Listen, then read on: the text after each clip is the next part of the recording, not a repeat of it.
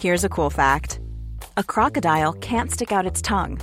Another cool fact you can get short term health insurance for a month or just under a year in some states.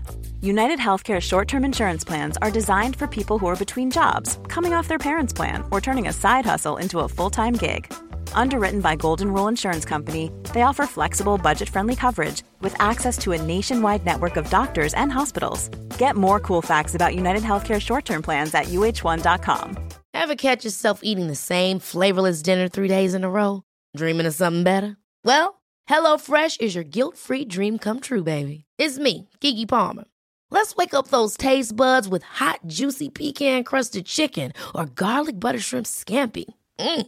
Hello Fresh. Stop dreaming of all the delicious possibilities and dig in at HelloFresh.com. Let's get this dinner party started. There's never been a faster or easier way to start your weight loss journey than with PlushCare. PlushCare accepts most insurance plans and gives you online access to board-certified physicians who can prescribe FDA-approved weight loss medications like Wigovi and Zepbound for those who qualify. Take charge of your health and speak with a board-certified physician about a weight loss plan that's right for you. Get started today at plushcare.com slash weight loss. That's plushcare.com slash weight loss. plushcare.com slash weight loss. Le polyamour, c'est pas une orientation romantique ou sexuelle, c'est avant tout un modèle relationnel, comme euh, la monogamie, comme le mariage, qu'on choisit de vivre ou de ne pas vivre. Ça peut aller euh, à des moments de sa vie et ça peut ne plus aller à un autre moment. Ça peut aller à des personnes ou à d'autres personnes ne pas aller. Enfin, il n'y a pas de. Voilà. Mhm. Je pense pas être intrinsèquement euh, polyamoureux. Je pense que c'est un modèle qui me convient bien. Là c'est la décadence. hein. La colère de Dieu va s'abattre euh, sur la France.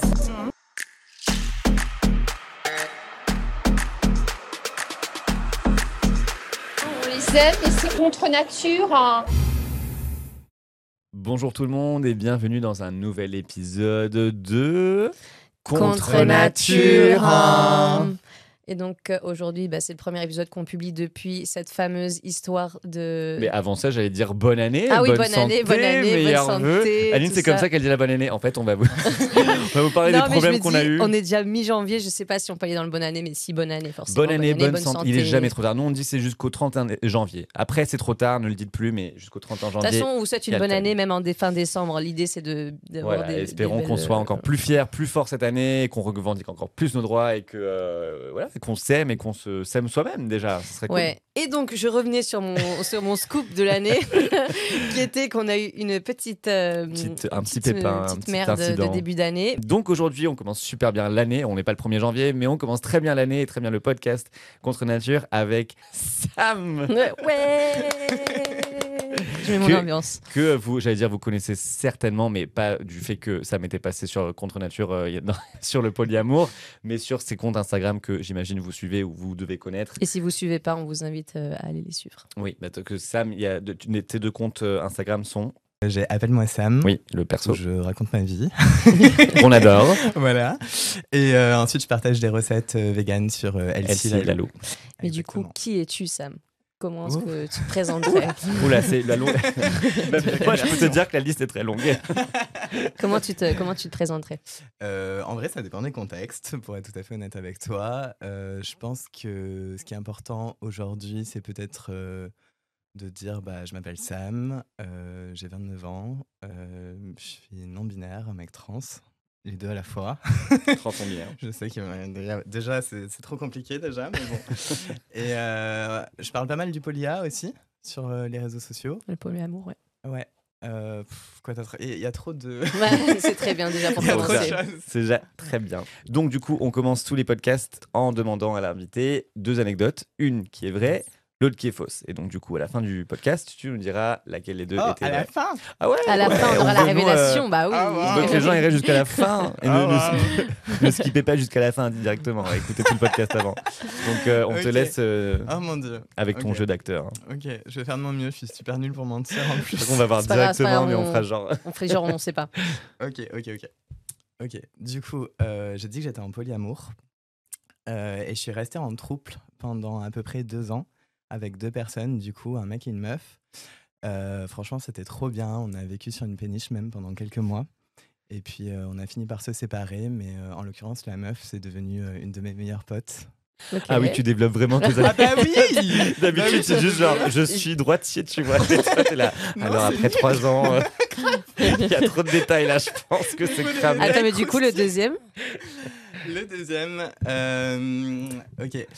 J'ai financé mes études en travaillant en tant que mannequin. Et euh, un jour, j'ai réalisé mon rêve de princesse en bossant pour une marque de robes de mariée.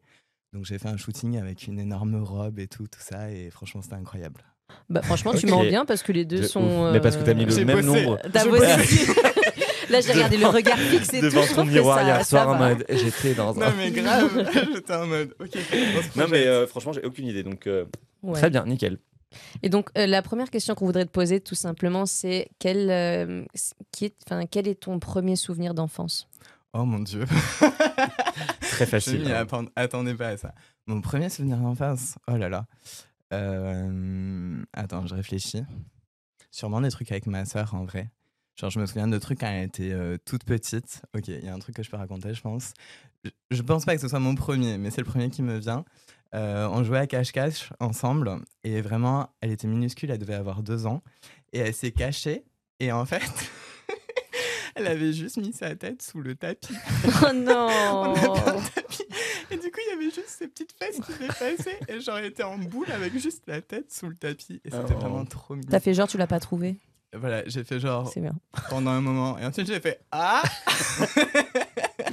Qui ça peut Voilà. être euh, Ok, énorme. Alors, euh, Sam, t'es assez, t'es très présent quand même sur les réseaux sociaux, d'une Ouais. forme ou d'une autre, parce que d'une forme personnelle, t'as ton compte perso où t'expliques beaucoup de choses et, et t'as quand même un succès incroyable parce que les gens, je pense, arrivent à s'attacher très rapidement à toi pour énormément de raisons, parce que je pense que beaucoup de personnes trouvent quelque chose de similaire et se voient en toi d'une certaine façon, et parce que tu apportes aussi des sujets qui sont très lourds et très intenses Ouais. émotionnellement, avec une, une légèreté ou avec surtout un, un- un calme qui est tellement euh, Apaisant, quoi. apaisant, mais incroyable, parce que vu euh, le bagage émotionnel que, que tu as et qu'on va un peu euh, parler, on, on se dit, mais comment est-ce que tu peux être aussi quelqu'un d'aussi zen, aussi calme et qui apaise vraiment euh, les gens qui te suivent, tu vois? Donc, tu as tellement des histoires et une histoire lourde, riche et aussi difficile à certains endroits que tu te dis, euh, l'impression que tu as vécu mille vies dans, dans une vie et émotionnellement parlant, c'est euh, d'une intensité euh, spéciale et un peu unique, tu vois.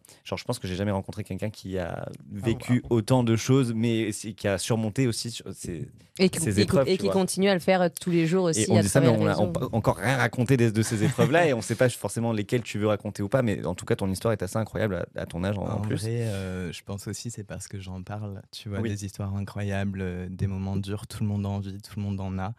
Euh, et il y a beaucoup de personnes qui en parlent pas.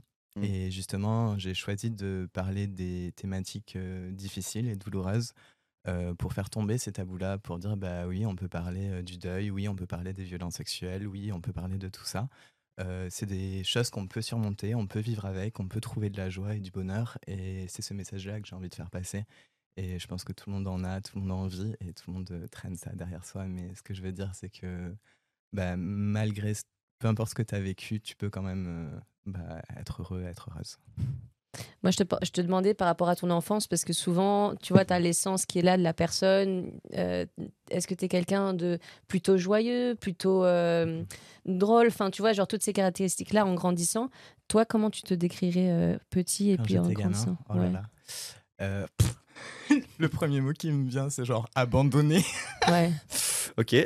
intense. Euh, non, en vrai, euh, bon, déjà, j'étais euh, une gamine, c'est important de, de le dire. Euh, j'étais pas du tout, euh, j'ai pas du tout ce récit de euh, je me sentais euh, homme dès le début et tout, pas du tout. Moi, j'ai vécu ma meilleure vie de princesse avec les Barbies, avec euh, je me déguisais, euh, j'étais en mode regarde, je suis une sirène. Et sinon, j'étais une gamine euh, plutôt calme, sage euh, et j'ai dû rapidement bah, me débrouiller tout, tout seul. Donc, c'est des petits trucs stupides. hein. Ça commence par tu signes tes propres contrôles parce que tes parents le font pas. Et jusqu'à bah, tu déménages tout seul quand tu as 17 ans parce que tes parents ils t'aident pas. Et, et, et voilà, donc j'ai grandi comme ça. Mais je pense que j'ai toujours réussi à trouver de la joie. Et, et voilà, donc je sais sais pas si c'est enfin la part dîner d'acquis, etc. Mais, mais en tout cas, j'ai. Comment dire? Je vais pas dire que j'ai eu une enfance heureuse parce que c'est pas vrai, j'ai eu une enfance violente, mais il y avait quand même beaucoup de moments de joie et enfin surtout grâce à ma petite sœur et grâce à quelques personnes qui m'ont entouré et qui ont été là et j'ai eu de la chance qu'elle soit là. Et t'étais quel genre d'élève à l'école? J'étais euh, le genre premier de la classe, on va pas se mentir. Mais parce que tu penses que tu te réfugiais dans, dans les études ou c'est ça, ça Euh, t'intéressait? Je pense que je me donnais pas le choix. Euh, Il y a une part où oui, j'étais intéressée. Il y a des trucs où j'aime bien comprendre les choses et tout. Donc euh, évidemment, il y a des choses qui m'intéressaient. Et puis c'était valorisé par mes parents et valorisé socialement. Donc forcément, je me mettais dedans. Euh, et ensuite, euh, bah, plus tard, au lycée, par exemple, je disais bah, je vais faire un métier où je vais gagner de l'argent. Parce que bah, je voulais pas, je voulais pas enfin, devoir choisir les, mes pâtes en fonction de des pâtes les moins chères. Quoi. Enfin, j'en avais marre, en fait. Et je disais bah, je vais faire un métier euh, où je vais gagner de l'argent. Donc euh, c'est pour ça, après, que j'ai fait des études d'ingénieur et tout ça.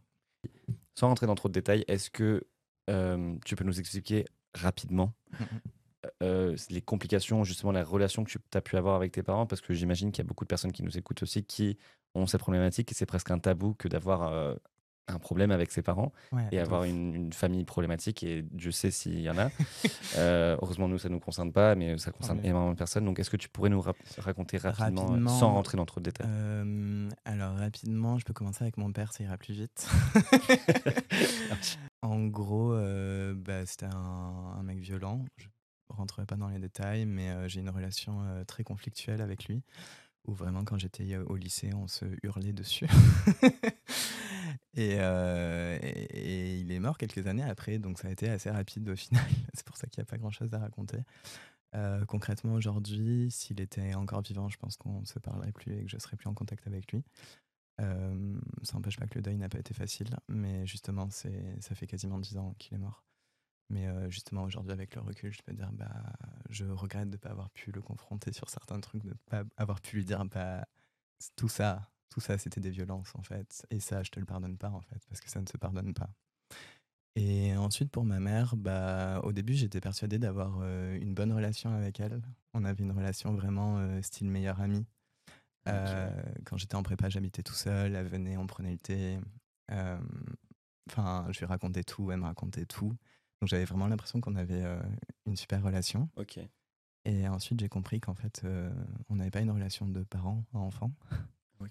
Euh, et que depuis le début, bah, elle, s'était jamais occupée de moi, en fait. Elle avait considéré que j'étais très, très autonome et que je me gérais tout seul, sauf que bah, un gamin de 5 ans, il se C'était gère pas tout seul, quoi. Enfin, ouais. enfin peu importe l'âge, j'avais besoin d'aide, j'avais besoin de parents, j'avais besoin d'être encadré et elle n'a pas du tout eu ce rôle-là. Et quand je l'ai confrontée beaucoup plus tard euh, sur ces problématiques-là, elle a été incapable de, de répondre, de changer. Je lui ai donné à peu près un milliard de chances euh, jusqu'à lui dire bah en fait euh, quand je te dis j'ai un problème, j'ai besoin que tu me demandes ok comment tu vas, comment est-ce que moi je peux t'aider, euh, qu'est-ce que je peux faire, etc. Enfin je veux dire je lui ai littéralement donné le mode d'emploi en lui disant si c'est pas inné, mais fais semblant, je m'en fous, juste Ouais. je te demande d'être là. Essayer d'être un parent. euh, Ouais, c'est ça. Et elle en a, elle en a jamais, jamais été capable. Du coup, j'ai fini par, euh, par couper les ponts, en fait. Et là, ça fait trois ans et bah, je regrette pas. je suis mieux sans elle. Et t'es Vraiment. parti avec ta sœur? Euh, Je suis avec ma sœur, ouais. Euh, ma sœur, elle vit à Paris. J'ai une chance immense de l'avoir. C'est une personne incroyable. Vraiment, je suis hyper fière d'elle. On l'embrasse. Ouais, de ouf. Euh, non, vraiment, c'est une personne à la fois brillante. euh, elle est en études de genre, elle fait un- une thèse. Donc, euh, je suis hyper fière d'elle. Et euh, enfin, elle est drôle, elle est dans le care, dans l'empathie. Enfin, bref, euh, ça serait une amie si c'était pas ma sœur, en fait. Et c'est là que c'est précieux la relation qu'on a. Et voilà, du coup, euh, bah, on, ça n'empêche pas qu'on a pu se dire des choses. Il y a des choses que je regrette, par exemple, euh, sur notre relation euh, dans le passé. Mais justement, elle a été capable de me pardonner certaines choses et du coup, bah, on, on a réussi à avancer. Du coup, en parlant de genre, euh, à quel moment tu questionnes ton genre?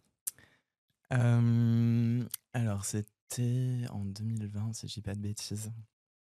Euh, j'aime, enfin, j'aime pas le dire. Disons que ça peut donner des arguments aux personnes, euh, enfin, j'ai- aux TERF, enfin, aux Hmm. personnes euh, qui sont qui militent contre les personnes trans, si on peut militer contre l'existence de personnes. Mais bon. Euh, en gros, en 2020, j'ai porté plainte pour euh, viol et agression sexuelle. Le procès a eu lieu euh, en septembre dernier.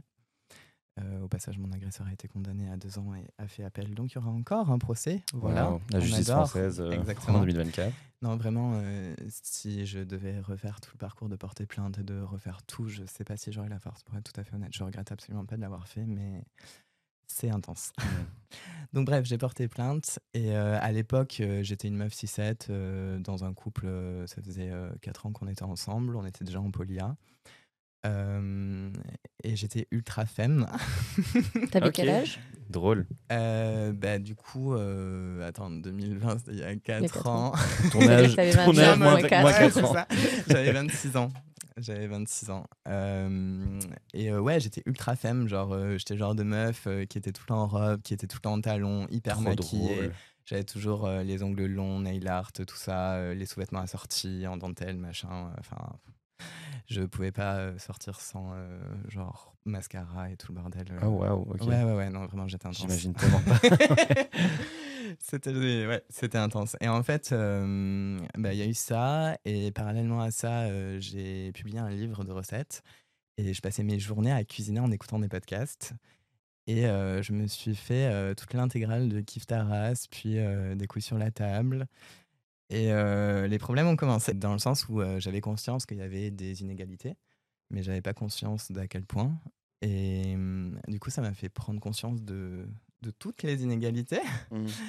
Et euh, parallèlement à ça, quand je sortais dans la rue, je supportais plus d'être sexualisée, je supportais plus le harcèlement de rue qu'on me renvoie toujours à mon corps. Mm. Même mes potes, quand j'arrivais à une soirée, le premier truc qu'on me disait c'est Ah, t'es trop belle, ta robe elle te va trop bien. Je recevais tout le temps ces commentaires sur les réseaux sociaux et j'en pouvais plus, j'avais envie de, de m'arracher à mon corps en fait. Parce qu'il y a ce truc avec les violences sexuelles qui est extrêmement enfermant où bah, tu peux pas échapper à ton propre corps. Et hum, bah, matériellement, quand on lui a fait des choses, bah, c'est- compliqué de vivre avec. Et hum, on me rappelait en permanence à ce corps-là. Et en même temps, bah, il y avait tout ça. Et j'étais en mode putain, mais pourquoi, pourquoi, pourquoi je fais tout ça petit à petit Tu vois, pourquoi je m'épile les sourcils tous les matins Pourquoi je mets des culottes en dentelle qui m'irritent le cul enfin, Non, mais c'est vrai. tu, te- tu Il y a beaucoup de femmes qui se disent oui. On comprend.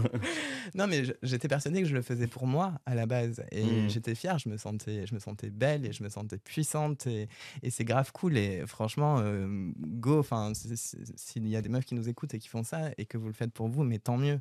C'est Mhm. chouette. Mais moi, petit à petit, j'étais en mode. Mais en fait, genre, quand je me maquille, c'est encore pire dehors.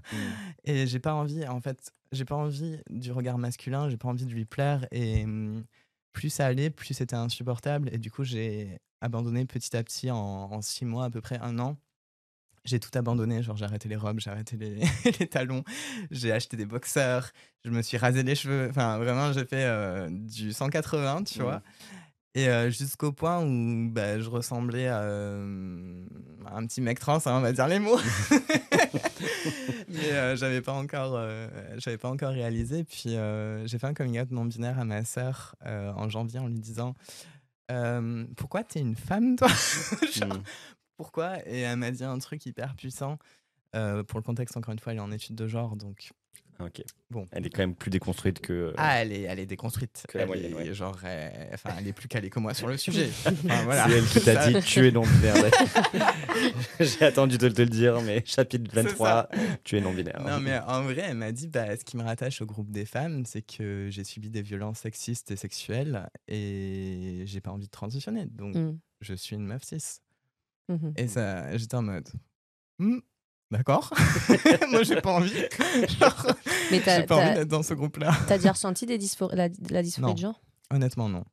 C'est le regard des autres qui me pose problème sur mon corps. C'est pas, enfin, tu vois, je me sens pas mal à l'aise avec mes seins. euh, Enfin, j'ai pas de, j'ai pas de problème avec mon corps. C'est, c'est comment les autres le regardent et comment ils me font comprendre que bah, je ressemble à un monstre parce que c'est ça que c'est ce genre. Tu le vivais de comme ça, toi? De. De sentir que tu que tu enfin que étais un monstre aux yeux des Non, non, non. En fait, euh, du coup, pour, euh, pour continuer l'histoire rapidement, euh, en gros, c'est arrivé, je me suis ma- j'ai masculinisé mon apparence jusqu'au point où un jour, euh, une vieille dame dans un franc prix m'a dit Oh, pardon, monsieur. Et j'étais en mode Pardon. Mais attends, je, je, je peux en fait, Mm. si j'ai envie. Ah, ok, ok. Parce que le truc, c'est que je me sentais pas du tout légitime à transitionner parce que je Mm. me sens pas homme, je me suis jamais senti homme et je Mm. me sentirai jamais homme en fait. C'est ça la vérité.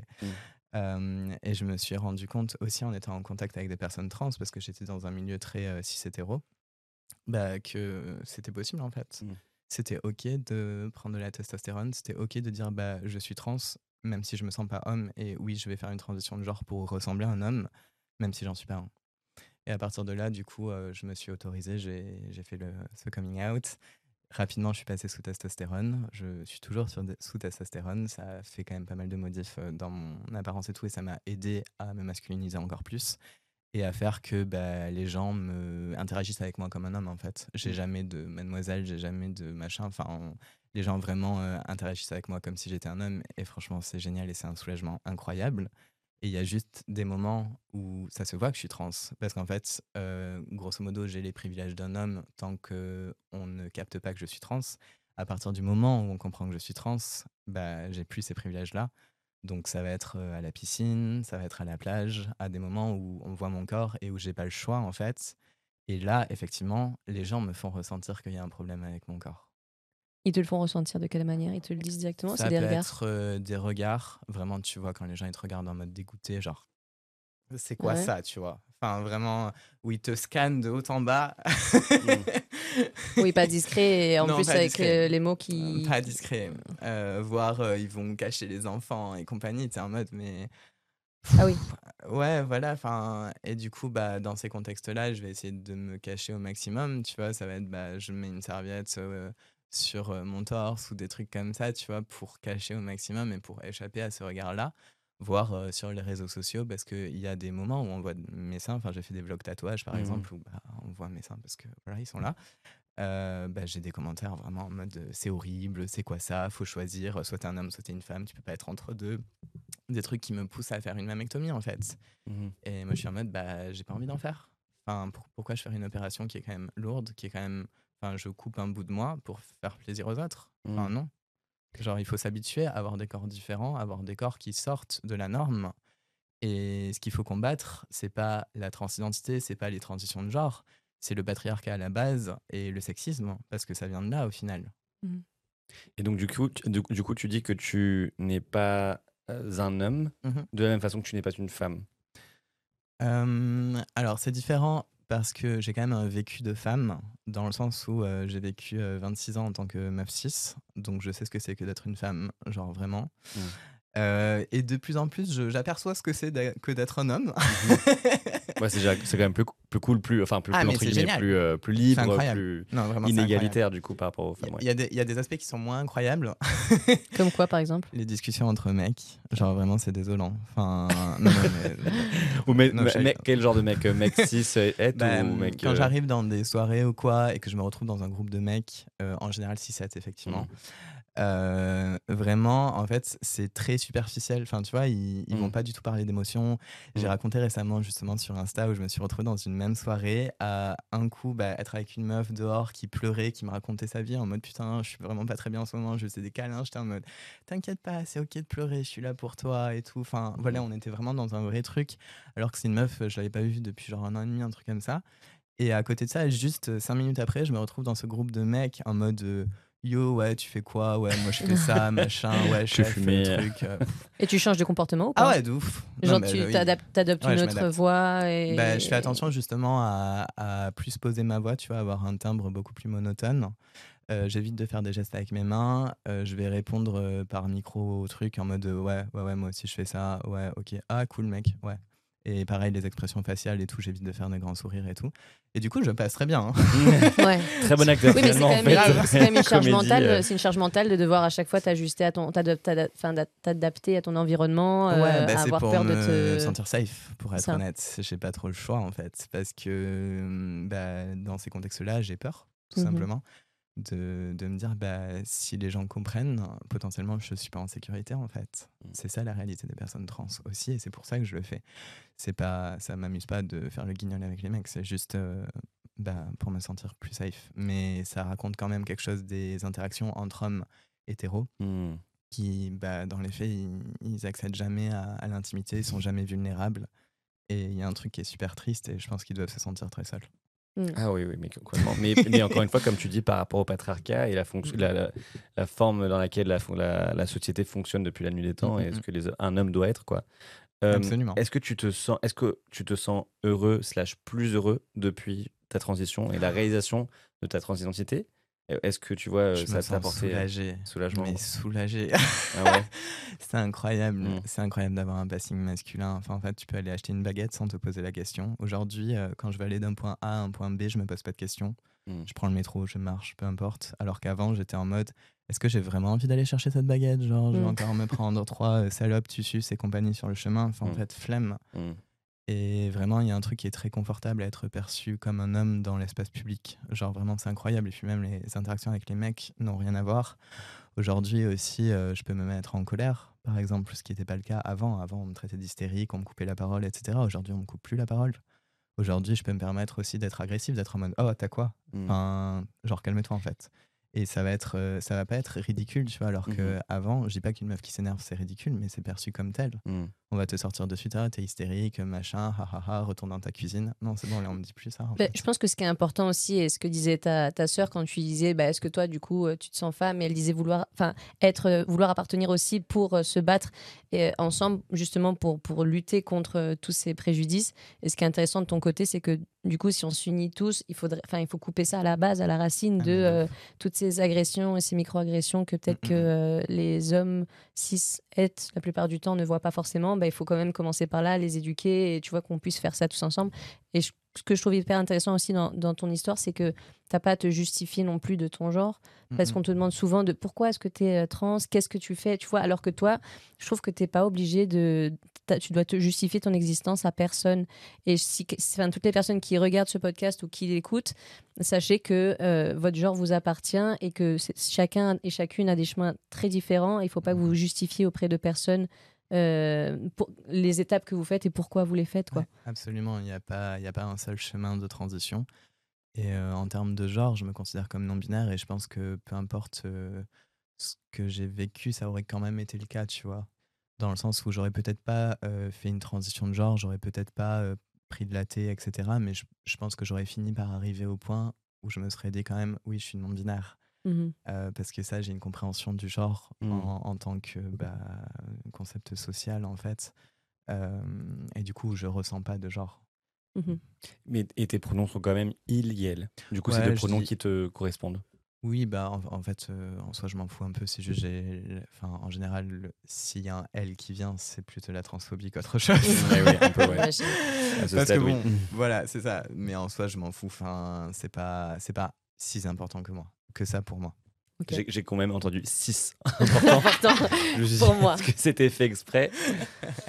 Non, et en vrai, par exemple, quand on me demande, euh, et si tu pouvais genre claquer des doigts et être un mec cis, je suis un, non, non, non, merci. Donc là, si on te dit, là, je claque des doigts et tu peux être un homme cis, Non, non, Non. non, non, je claque surtout pas Non, des parce doigts. que ton vécu, c'est- tout ça, quoi. Enfin, le- Oui, le- oui. tout, tout ton la- chemin, c'est Ouais. aussi euh, ce chemin de déconstruction vers le- la Ouais, ouais. et compréhension c'est ce renoncer à ton genre- identité qui Oui, est ça. la non-binarité et la personne que tu es. Quoi. Je suis fier d'être qui je suis et je suis persuadé aussi qu'il y a d'autres problématiques en tant que comme cis, de justement euh, comment te déconstruire, comment trouver ta place dans la lutte euh, contre le sexisme, etc. Mm. Je, alors, je vais pas dire que c'est pas facile parce qu'il faut, faut pas, voilà, faut quand même euh, reconnaître sa place, etc. Mais euh, ça doit, enfin, il y a d'autres problématiques que ça soulève, je pense.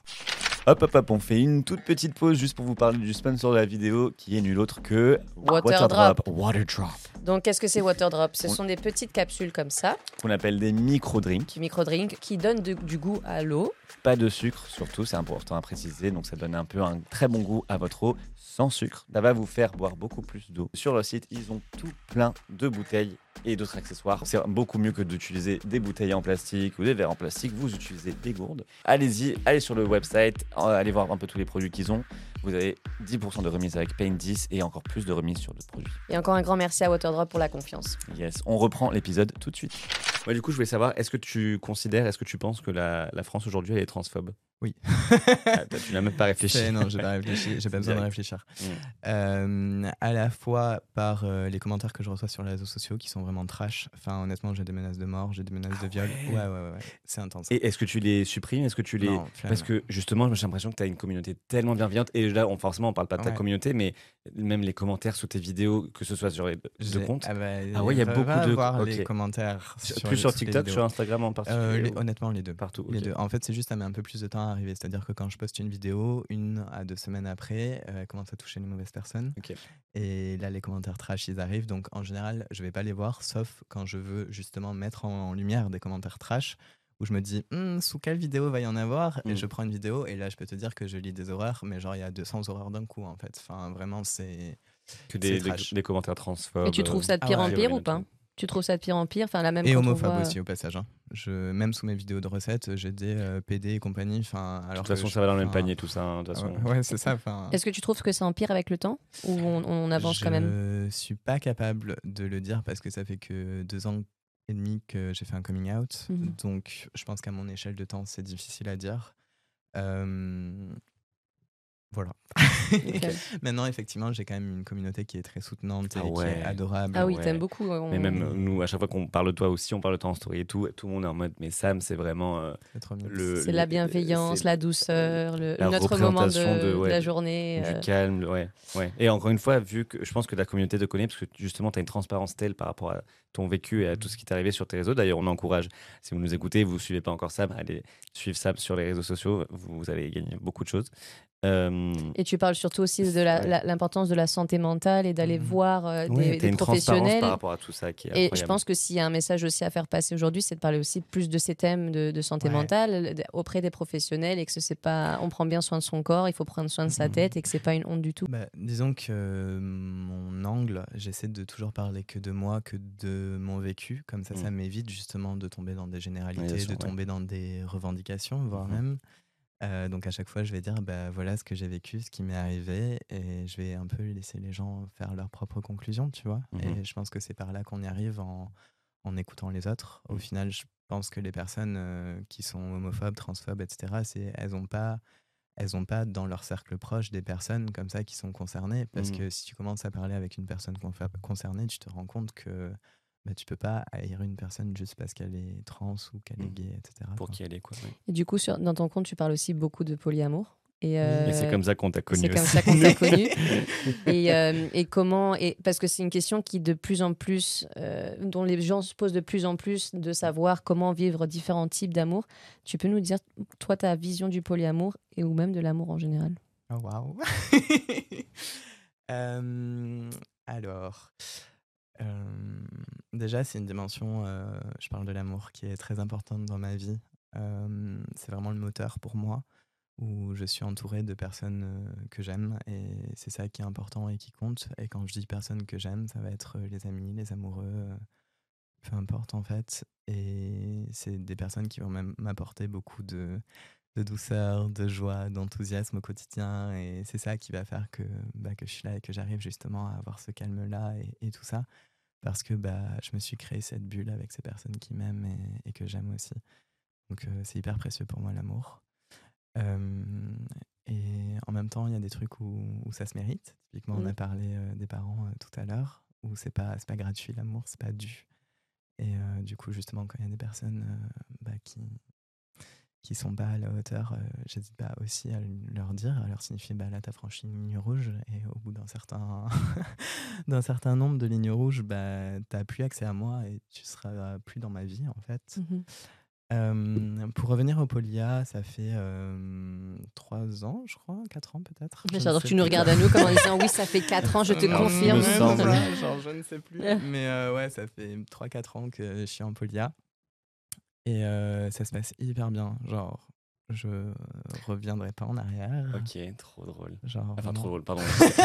Trop drôle. Intéressant. Non, mais parce qu'en fait, euh, donc on a fait un réel, je ne sais pas si vous l'avez vu, on a fait un réel là-dessus justement avec euh, Sam.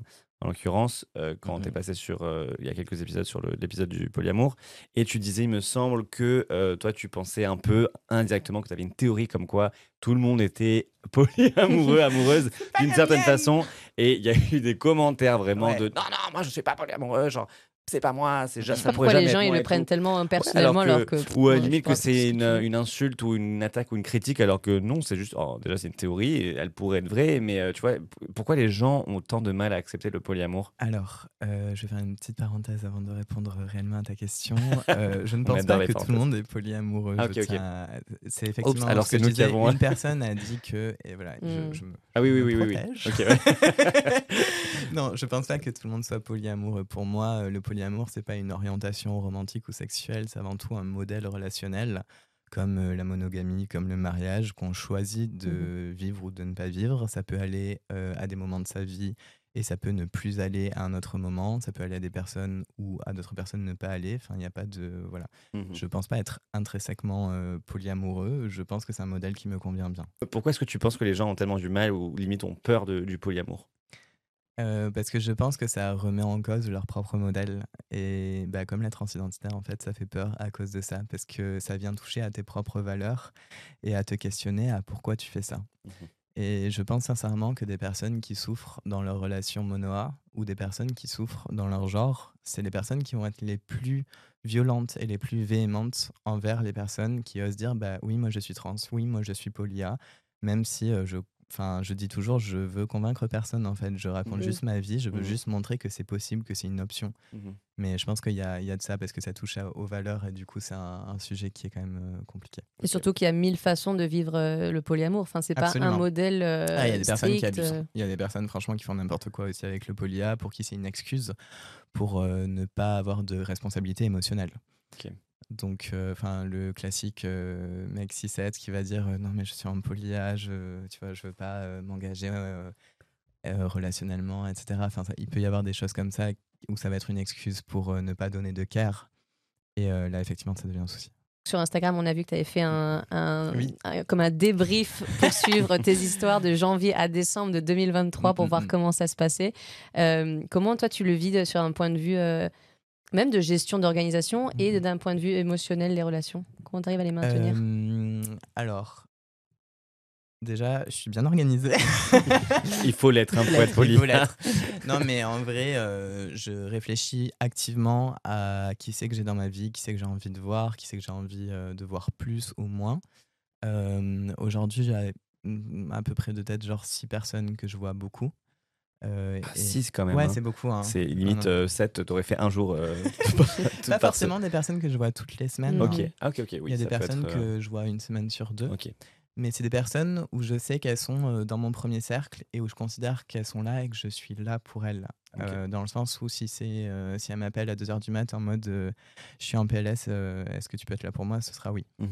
Euh, pour ces personnes-là et inversement. Et c'est des personnes euh, avec qui ça s'est déjà passé il y a quelques mois après ma rupture, là où c'était grave Mm. compliqué. Je vous en ai déjà parlé. Euh, Ça va mieux d'ailleurs ça va grave mieux, ouais, merci. ça va grave mieux. Mais euh, oui, j'ai deux personnes comme ça où j'étais en mode putain, c'est grave la PLS et tout, et qui m'ont dit bah, tu sais quoi, tu veux pas qu'on vienne chez toi? Et j'étais à un tournage et j'étais en mode je sais pas à quelle heure ça va finir en fait. Et vraiment, elles se sont retrouvées à 2h du mat devant ma porte. Et enfin, c'est ce Mm. genre d'amour-là. Ouais. Et c'est ces personnes-là qui comptent de ouf pour moi. Et hum, du coup, bah, il y a une sorte de logistique de quand est-ce qu'on se voit et tout. Donc, en général, avec ces personnes-là, j'essaie de caler euh, quand est-ce qu'on se voit deux semaines à l'avance. Et après, de voir euh, une personne en plus euh, chaque semaine. Mais c'est vrai que j'ai moins de place pour les relations superficielles, on va dire. Parce qu'il y a déjà ces relations-là. Mais je préfère privilégier des relations intenses et vraiment qui vont me porter et qui vont être des piliers plutôt que d'avoir euh, plein de micro-relations euh, superficielles. Dans ton cas, euh, qu'est-ce, que tu dirais qui est la pire et la meilleure chose du polia Dans ton cas, parce qu'encore une fois, ça peut être pour plein de personnes différentes, ça peut être des réponses différentes. Mais toi, euh, Euh, la que tu- meilleure chose du polia. Alors, Je préfère préciser que je suis en anarchie relationnelle, donc. C'est Ce qui euh, veut dire. Définition. Ouais, défi- bah, ma définition, parce que Exactement. je n'ai pas la prétention de donner la définition. Mhm. Mais euh, je le vis en mode, euh, bah, justement, il y a mon premier cercle de relations et je vais pas hiérarchiser entre les personnes euh, dont je serai amoureux, entre des guillemets, Mhm. et les personnes avec qui je suis ami. C'est, J'ai vraiment une, euh, perception assez fluide de ça, c'est-à-dire qu'il y a des personnes euh, qui, vont plus, qui tomberaient plutôt dans la case ami euh, si on suit euh, les cases à cocher, on va dire Mhm. d'autres personnes qui tomberaient plutôt dans le truc amoureux, mais en vrai, c'est très fluide et c'est des personnes pour qui je fais les mêmes choses en fait. Dans ce premier cercle-là, bah, je vais leur faire des petits cadeaux, on va passer des moments de qualité ensemble, on va se donner du care quand on en a besoin, on va se faire des câlins, donc il y a un aspect physique aussi. Et il y a des personnes avec qui je partage de la sexualité et d'autres non. Mais voilà, ces six personnes-là, elles sont vraiment au même niveau. Et typiquement, je mettrais ma sœur dans ces personnes-là, tu vois, pour te Mhm. dire. Et du coup, pour moi, l'anarchie relationnelle, c'est ça, c'est de me dire, bah, j'ai pas de, je vais pas prioriser euh, des personnes, j'ai pas de personnes au-dessus, et il n'y a pas de personnes, euh, enfin, qui peuvent se permettre de me mettre des vétos, ou je sais pas trop quoi. Enfin, Ouais. Ok, ouais, ouais, ouais. Et du coup, tu es Ouais. devenu spécialiste pour repérer les, les red flags ou pas? Non, apparemment pas. Ça viendra, c'est ça un viendra. process. Et Mais euh, coup- ouais, tu demandais du coup le meilleur et le pire. Ouais. Euh, je dirais que le meilleur, c'est euh, d'avoir un rapport beaucoup plus apaisé aux relations, dans le sens où justement ça enlève énormément de pression. Euh, D'être parfait ou de, de, Ouais, de- de vouloir combler, enfin combler, de, de vouloir être le partenaire parfait dans tous les aspects. Bah, disons que quand je rencontre une personne, elle a un cahier des charges. Enfin, tu vois, quand tu es en monoa, enfin en couple exclusif, tu as un cahier des charges de la personne idéale. Et du coup, à chaque rencontre que tu vas faire, tu vas demander Ok, est-ce que cette personne, ok, elle, coche 80% Est-ce que je pourrais pas trouver une personne qui cocherait 90% tu vois? Et ça, ça sera jamais la personne parfaite. Ça peut Mhm. pas être la personne parfaite. Mhm. Et du coup, bah, d'être en polia, ça enlève vraiment cette pression-là par rapport à la fois aux autres. J'attends pas tout de toi. Mhm. C'est pas grave euh, si tu fais pas de sport avec moi. C'est pas grave euh, si on va pas voir des expos ensemble. C'est des trucs que je fais avec des partenaires, pas forcément avec les mêmes. Et ça me convient en fait. Et à la fois par rapport à moi-même, euh, j'ai, euh, je sais pas, un partenaire euh, qui, qui va nager. Bon, c'est pas un truc que je fais. Bah, c'est pas grave en fait. C'est pas grave, il pourra le faire avec quelqu'un d'autre. Et il y a toujours ce truc-là de bah, on se rencontre et on se rencontre réellement qui tu es, qui moi je suis. On voit les, ce qu'on peut faire ensemble en fait, Mhm. nos attentes, euh, dire bah, qu'est-ce que moi j'attends de la relation, qu'est-ce que toi t'attends de, ta- de la relation, et on voit comment on fait. Et, hum, et je trouve que ça c'est hyper libérateur par rapport à ça, le Ok. polia, et c'est vraiment le, pour moi le meilleur aspect. Et j'ai envie aussi de rajouter le fait de pouvoir vivre des crushs et tout, parce que c'est quand même vachement rigolo. Et du coup, le pire, ce serait quoi? Le pire. Attends, je réfléchis. Peut-être justement les ruptures. Les ruptures, parce Ah. qu'il y en a quand même vachement plus. Oui, parce qu'on s'habitue pas à une rupture, non On s'habitue Tu pas aux parce que- ruptures, non. Il y en a Bah, plus du coup, ouais. Après, il y a quand même un truc où tu te dis, bah, je sais que je l'ai déjà vécu et que je suis, je suis capable de survivre à ça parce que euh, j'y survis régulièrement.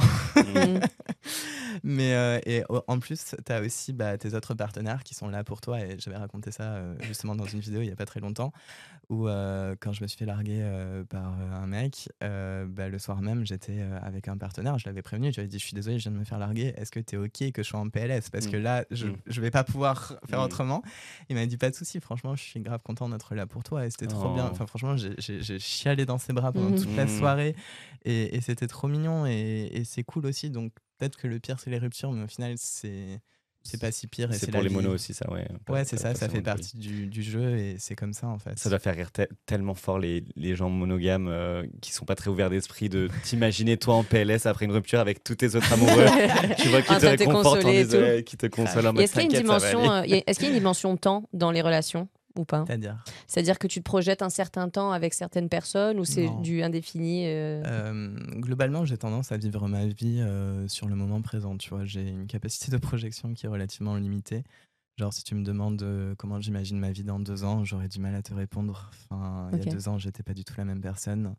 Que ce soit, euh, je veux dire, euh, en termes perso, pro, etc. Enfin, j'ai, Relationnel, je- tout quoi. vis le truc par itération et tant que les personnes que j'aime et avec qui ça fonctionne bah, sont là, c'est ce qui compte. Et j'ai juste une certitude, c'est que bah, dans deux ans, j'aurai encore des personnes qui m'aiment autour de moi. Est-ce que ce sera les mêmes? Bah, Je le souhaite, je l'espère.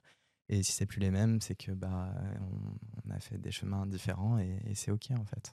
On- sur Instagram, euh, tu fais aussi du contenu par rapport au fait que tu, tu es autiste et que Ouais. tu. ah, je- il me semble que tu as réalisé récemment que tu étais autiste.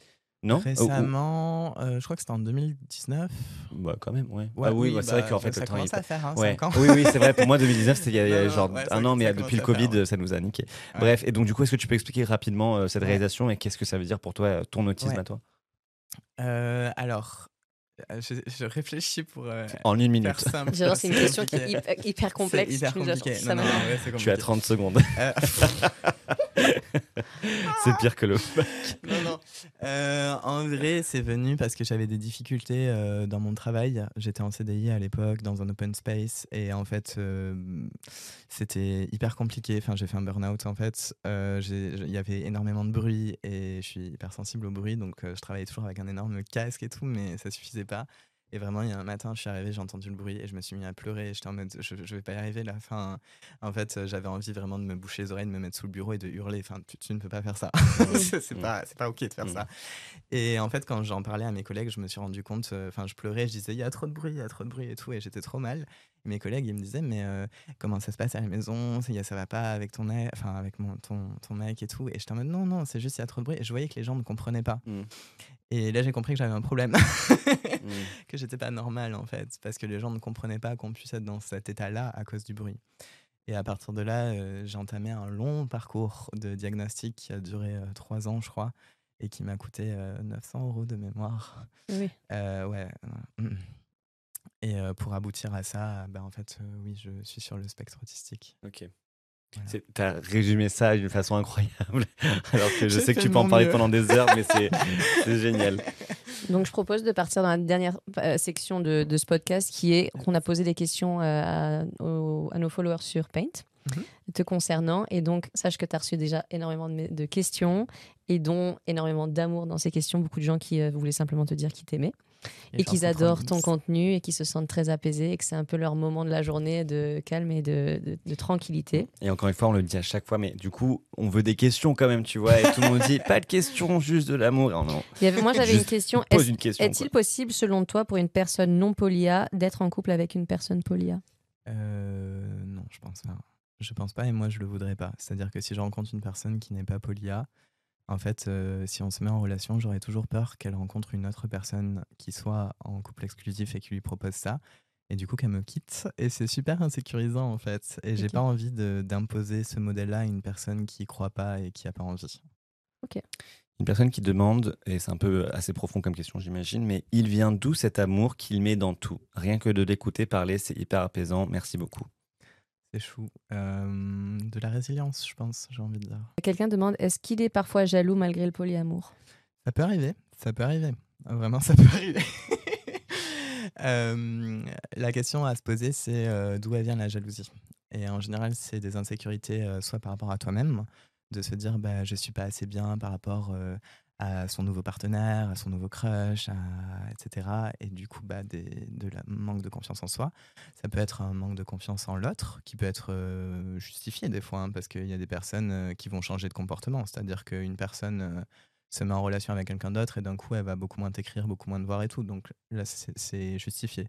Le manque de confiance et la jalousie potentiellement. Mais du coup, la question à se poser, c'est d'où ça vient et à en parler avec l'autre personne, à lui dire, bah voilà, j'ai besoin d'être rassuré, j'ai besoin de savoir est-ce que notre relation, elle va changer ou pas et que, de voir que tu vas continuer à m'écrire, à me voir à la même fréquence, etc. Et moi, c'est un truc auquel je fais très attention quand j'ai une nouvelle relation, à maintenir justement euh, la fréquence à laquelle je vois les gens et à, la- à laquelle je leur écris aussi, à maintenir les petits cadeaux, les, et tout, tout Et les conversations surtout, enfin Ouais. de parler des sujets qui sont peut-être moins faciles mais qui sont hyper importants. Quoi. En tout cas, la clé, c'est vraiment de communiquer. C'est, enfin, moi, en tout cas, je n'ai pas effacé totalement la jalousie. Ça m'arrive d'être en insécurité, c'est normal, c'est ok.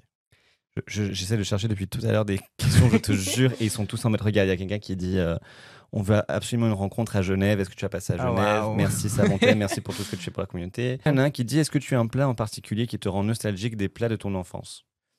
Euh, les spaghettis à la bolognaise. Ah, D'accord.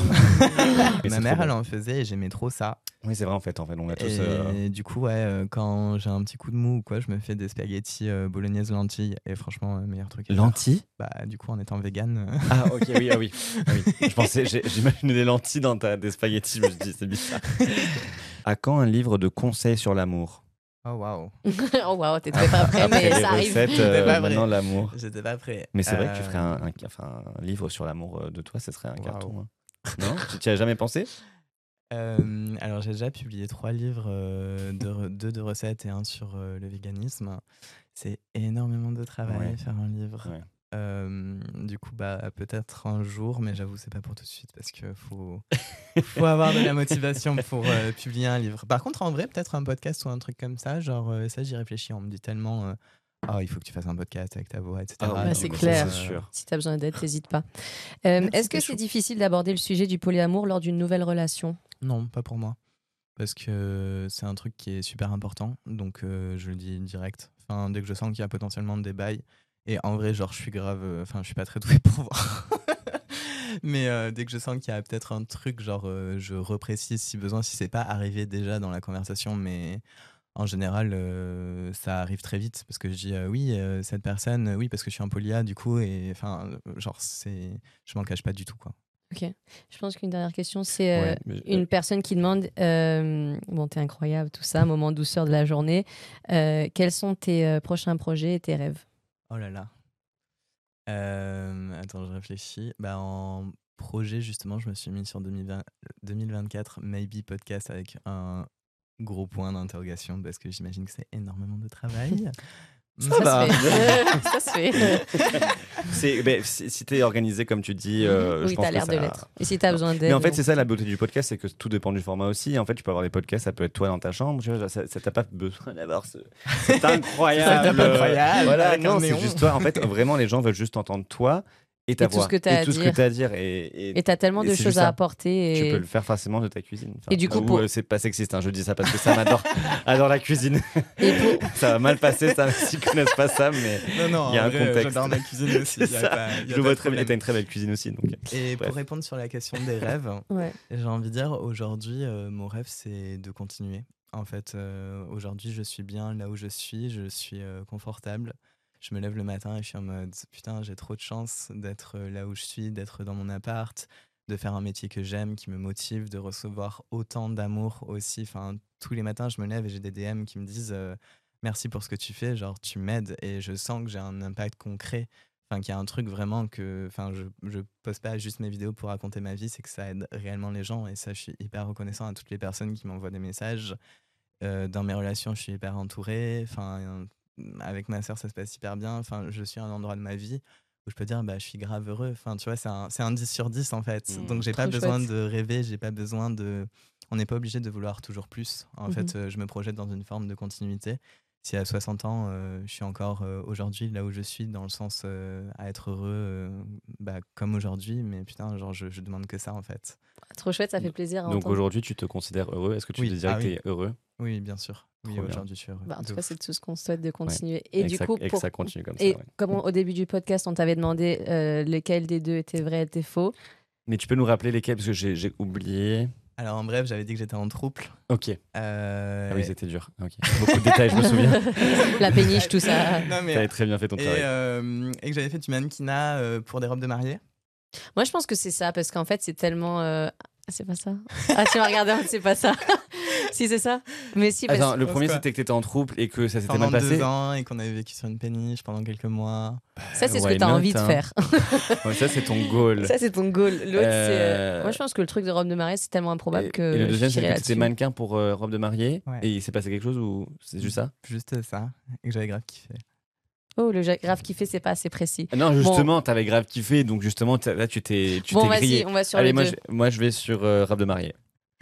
Ouais, Ouais. c'était la- Ah, tu vois, tu viens de te trahir tout seul parce Non, que t'as mis de l'émotion. Non Ouais, ouais, bah franchement, euh, du coup, j'ai payé mes études en faisant du mannequinat. Oh, waouh, ok. Euh, c'était, c'était vraiment intense, genre euh, d'enchaîner les défilés, les shootings, tout ça, et les TCA aussi, on en a pas parlé, mais Mm. bon TCA, euh, parce qu'il faut toujours rentrer dans le 34-36, euh, sinon bah, t'as plus de taf.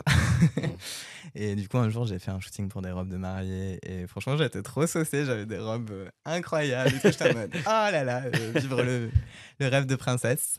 Et euh, pour le trouble, en fait, c'est l'histoire euh, d'une personne très proche de moi, et j'étais en mode, Ah. est-ce que je peux te piquer son que- histoire? J'adore ton histoire. Je- Mais attends, juste, enfin non, enfin je veux pas terminer là-dessus, mais justement, t'as kiffé te, voir en robe de mariée, Ouais. mais toi, le mariage polyamour, Ah euh, non, je veux pas me marier aujourd'hui. J'ai même euh, j'ai fait un numéro sur scène euh, parce que du coup je, je fais de la scène aussi. mais tu fais dans trop de choses. Je sais pas comment jamais trop, tu mais fais, c'est. mais c'est incroyable. Tu fais plein tout de ce que tu- chouettes. Mais c'est trop bien, mais c'est trop bien. et, hum, Je sais même je sais pas pas comment si tu dors. Quand tu dors, enfin vraiment. euh, euh, non, ça m'apporte beaucoup de bonheur et du coup j'ai fait un numéro sur le mariage justement où j'arrive en robe de mariée et ensuite euh, ça ne se passe pas bien. Ok, ok, on ira voir tout Mais ça. non, je veux pas me marier, mais euh, si ça convient à des gens, tant mieux. Ouais, trop bien. Ben, merci, merci mille fois d'être sur euh, Contre Nature pour la deuxième fois du coup. Ouais, jamais 203. Eh ouais, on te verra la euh, troisième pour parler d'un autre sujet. Peut-être qu'on que parlera de tes, de tes plats aussi, parce que tu cuisines beaucoup et Ouais. beaucoup de gens nous, nous Si parlent vous ne aussi suivez pas ça. Sam encore, allez suivre Sam sur ses deux comptes, le perso pour euh, tout- tous les problèmes que vous pouvez avoir. Il a une réponse à tout. Et, euh, et sinon pour les plats, ben, j'ai du mal à retenir toujours le, celui pour les plats. Elsie Ah, Lalou. Elsie, comme c'est en anglais et Lalou. Et il y a un point là-dedans, non Ouais, il y a un point au milieu. Ah, point. Lalou.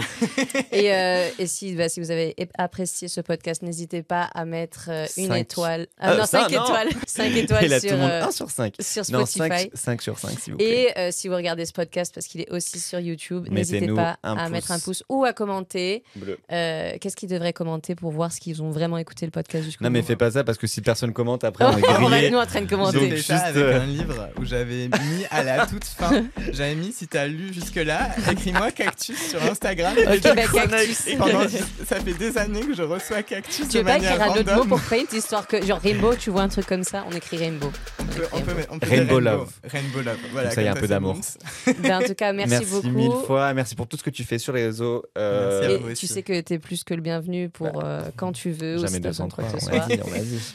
En tout cas, merci beaucoup d'avoir écouté ce podcast. Euh, merci d'avoir regardé si vous êtes sur YouTube. On vous dit à la semaine prochaine. Passez une très belle journée, belle soirée ou n'importe Voilà, quel moment de la euh, journée vous écoutez ce podcast. Et on Et se dit donc- à la semaine prochaine sur Un nouvel épisode de Contre, Contre nature. nature. Ciao ciao. Bisous.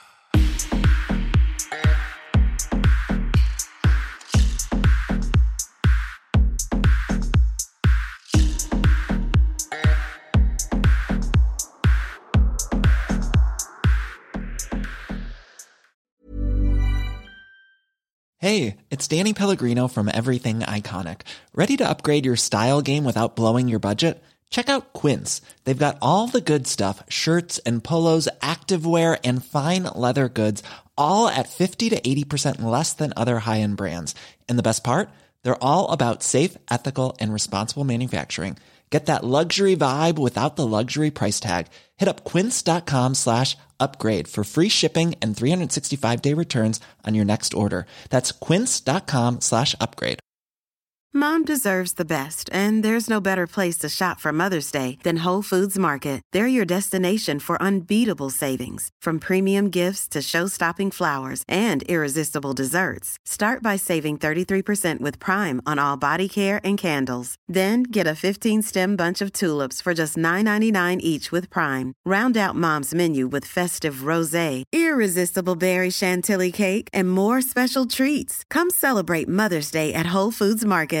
Want to get a chiseled look in the jawline? Sculpt and shape your jawline with added volume from Juvederm Volux XC. Juvederm Volux XC is an injectable gel specifically designed to be robust enough to improve moderate to severe loss of jawline definition. And it is the first and only hyaluronic acid filler approved for the jawline. Add volume to your jawline for a chiseled look with Juvederm Volux XC. For important safety information and to find a licensed specialist, visit juvederm.com. That's J U V E D E R M.com. Not for people with severe allergic reactions, allergies to lidocaine, or the proteins used in Juvederm. Common side effects include injection site redness, swelling, pain, tenderness, firmness, lumps, bumps, bruising, discoloration, or itching. There's a risk of unintentional injection into a blood vessel, which can cause vision abnormalities, blindness, stroke, temporary scabs, or scarring. Talk to a licensed specialist to find out if it's right for you. Visit juvederm.com. That's J U V E D E R M.com.